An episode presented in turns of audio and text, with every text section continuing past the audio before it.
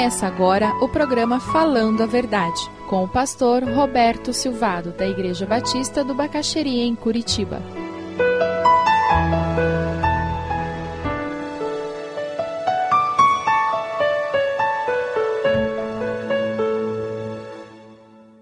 O fardo do Senhor Jesus é leve. Vocês lembram daquele texto quando Jesus diz: Vinde a mim, todos vós que estáis cansados e oprimidos, porque eu vos aliviarei. Aprendei de mim, porque o meu jugo é suave, o meu fardo é leve. A vida cristã para você é um fardo pesado, tem alguma coisa errada com você. Tem alguma coisa errada na maneira como você se relaciona com Deus. Quem sabe você não encontrou o Deus da graça e da misericórdia, o seu Deus anda de chicote atrás de você. Quem sabe você não vive seguindo a Deus porque o amor de Cristo te constrange. Você vive seguindo a Cristo porque você tem medo de ir para o inferno. Ninguém caminha com Cristo, ninguém aceita a Cristo por medo do inferno. Nós aceitamos a Cristo constrangidos, abraçados pelo amor eterno e incondicional de Deus. O reino dos céus é semelhante a um homem que encontra um tesouro. Ele nem estava procurando esse tesouro, ele estava trabalhando e ele acha aquele tesouro. E ele abre mão de tudo que ele tem para ter aquele tesouro. Sabe por quê? Porque tudo que ele tem não é nada comparado com o que aquele tesouro tem. Essa é uma das coisas mais difíceis de nós entendermos nos nossos dias. De que quando eu me aproximo de Cristo, me arrependo dos meus pecados, eu venho como estou. Mas existe uma condição nessa relação de que eu venho como estou, mas para mudar, para ser diferente, para melhorar. Um comentarista faz uma afirmação que eu achei muito interessante ele diz: Deus não nos vende a salvação, mas nos dá a salvação em troca do que nos prejudica. Tudo que Deus vai tirar da sua vida é para o seu bem que Ele vai tirar. Tudo que Ele vai acrescentar na sua vida será para o seu bem que Ele acrescentará. Nos nossos dias, muitas pessoas querem viver um cristianismo em que Deus nos dá tudo e nós não damos nada em troca.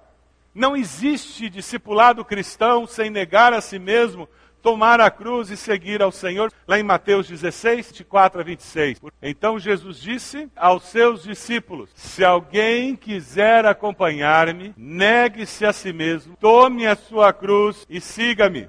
Tomar a cruz não é ter uma enfermidade que não tem cura. Tomar a cruz não é nem ter a sogra morando com você. Tomar a cruz é me identificar com o Cristo que morreu na cruz. Tomar a cruz é assumir a realidade do cristianismo de uma forma existencial. E não há como seguir a Cristo sem negar-me a mim mesmo e tomar a cruz. Vamos ver a continuação desse texto? Pois quem quiser salvar a sua vida, a perderá. Mas quem perder a sua vida por minha causa, a encontrará. Pois que adiantará o homem ganhar o mundo inteiro e perder a sua alma? Ou o que o homem poderá dar em troca da sua alma? Há um preço a ser pago no discipulado cristão, que é fidelidade. Não mais eu vivo, mas Cristo vive em mim.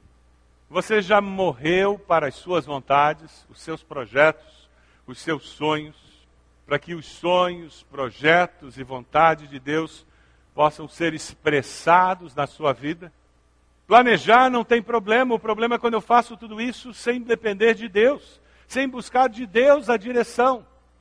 Quando eu estou construindo a minha vida que Deus deseja que você esteja construindo a sua vida na dependência do Espírito dele. Ele deseja guiar os seus sonhos, os seus planos, para que você possa refletir o reino de Deus na sua maneira de ser. O reinado de Jesus tem que se mostrar verdadeiro em nós. O discipulado cristão é expressado através de fidelidade. Você está abrindo mão da sua vida e da sua vontade para seguir a Cristo. Você tem colocado diante de Deus os seus planos, o seu jeito de ser, mas o meu avô já era assim. Você tem colocado isso diante de Deus, dizendo: Deus, o Senhor quer que eu viva diferente, que eu tenha valores diferentes, o Senhor quer que eu tenha prioridades diferentes. Deus, me mostre como o Senhor deseja que eu esteja vivendo, para que eu possa refletir o reino do Senhor estabelecido na minha vida. Eu queria destacar duas lições dessa parábola que eu consigo enxergar. A primeira delas é que o homem encontrou o seu tesouro no seu trabalho diário. Ele estava trabalhando, cavando a terra, e encontrou o tesouro. Um tesouro que estava ali e que ia mudar radicalmente a sua vida. Você tem encontrado os tesouros de Deus na sua vida, nas situações comuns do dia a dia?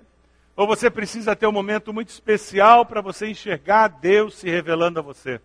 Ah, meus irmãos, a vida abundante que Jesus falou é uma vida de alguém que está vivendo com a expectativa de agora o que Deus fará.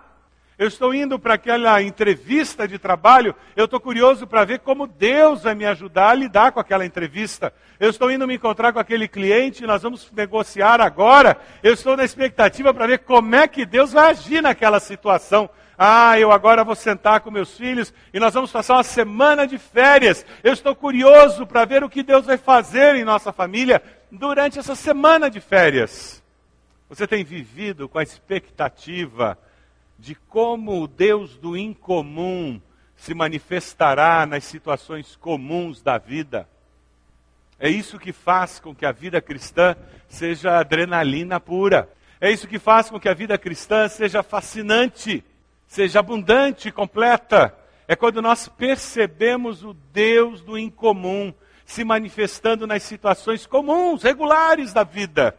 Mas existe o toque de Deus, existe a unção de Deus, existe o mover de Deus, que só o Espírito Santo pode me ajudar a entender, porque foge da habilidade humana para compreender. Uma outra lição que eu acho preciosa nessa parábola é que aquele homem ele encontra o tesouro e ele enxerga o valor daquele tesouro e ele dá tanto valor àquele tesouro que para ele não existe sacrifício grande demais para comprar e possuir aquele tesouro. Quem sabe você, você não estava buscando tesouro nenhum e você de fato não está buscando a Deus. Como esse homem não estava buscando o tesouro, mas você hoje está sendo exposto ao maior tesouro que já pode ser anunciado e apresentado a qualquer ser humano, que é a salvação em Cristo Jesus.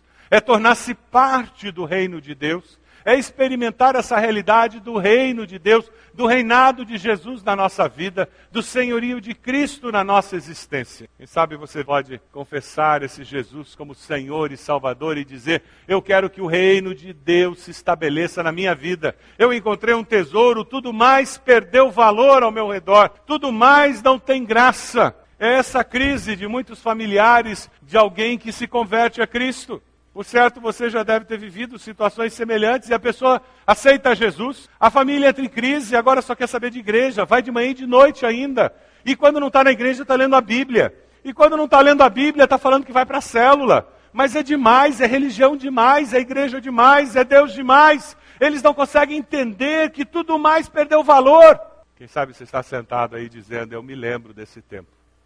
Eu me lembro quando eu me sentia assim. Mas já faz meses, faz anos que eu não me sinto mais assim. A Bíblia chama isso de cair do primeiro amor. E a palavra nos diz que é possível retornar ao primeiro amor, quando ter Jesus de fato é o maior tesouro da nossa existência. É a maior razão da nossa existência. É o que nos dá mais prazer na vida é experimentar o reinado de Jesus em nossos corações. Quando você encontrou a Cristo, você estava buscando? Algumas pessoas passam por muitas religiões, algumas pessoas estudam várias filosofias, algumas pessoas passam anos experimentando até que um dia encontram a Cristo. E quando eles encontram a Cristo, todo aquele papel de religiosidade se torna irrelevante porque eles encontraram a essência da necessidade da alma humana, que é um relacionamento vivo com Deus vivo.